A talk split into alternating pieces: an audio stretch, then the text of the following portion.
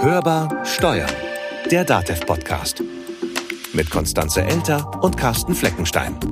Wir reden einfach drüber.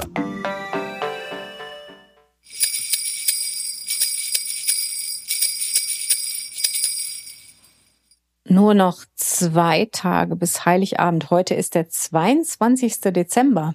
Damit herzlich willkommen zum Hörbar Steuern Adventskalender. Willst du mal das Türchen aufmachen?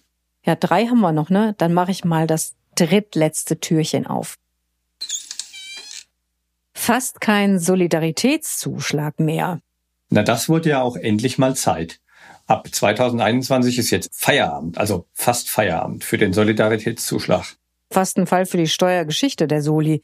Der wurde ursprünglich, erinnerst du dich, 1991 und zwar befristet auf ein Jahr eingeführt. Das kann man sich gar nicht mehr vorstellen.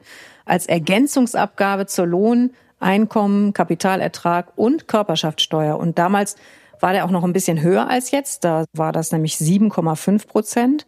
Und da war das auch nicht nur für den Aufbau Ost, sondern auch für die Belastungen, die finanziellen Belastungen durch den Zweiten Golfkrieg und zur Unterstützung von Ländern in Mittelost- und Südeuropa. 1995 kehrte der Soli dann auch zurück. Die Begründung war ja die Finanzierung der Kosten der deutschen Einheit. Allein im Jahr 2019 spült der Soli 19,65 Milliarden Euro in die Steuerkasse. In diesem Fall in die Kasse des Bundes. Ab 2021 ist nun eben fast Schluss für den Soli. Die Vorsitzende des Finanzausschusses im Bundestag, Katja Hessel, erklärt, wer profitiert. Also es werden ungefähr 90 Prozent der Steuerzahler entlastet. Das heißt aber auch 10 Prozent zahlen den Soli weiter.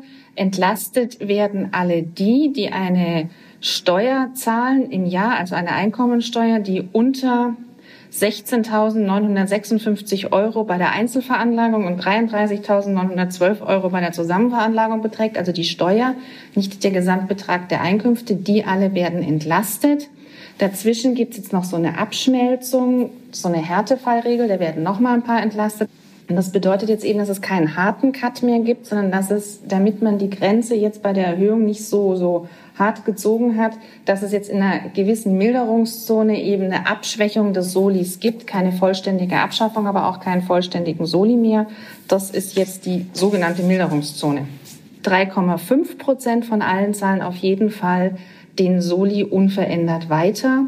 Und das sind natürlich alle die, die die höheren Einkommen haben. Das sind alle Kapitalgesellschaften, das ist der Mittelstand, das sind vor allem die Unternehmer. Da müssen viele Unternehmen wohl doch noch etwas warten mit der Soli-Bescherung. Aber immerhin, kleine Selbstständige, die einkommensteuerpflichtig sind, die profitieren davon. Und wer weiß, vielleicht bringen ja auch anhängige Gerichtsverfahren vor Bundesfinanzhof und Bundesverfassungsgericht irgendwie noch Ergebnisse. Mehr dazu hören Sie in unserer ersten Podcast-Folge im neuen Jahr. Hören Sie rein. Dann haben wir nämlich Katja Hessel zu Gast und auch Thomas Eigenthaler von der Deutschen Steuergewerkschaft. Das war Hörbar Steuern, der DATEV Podcast.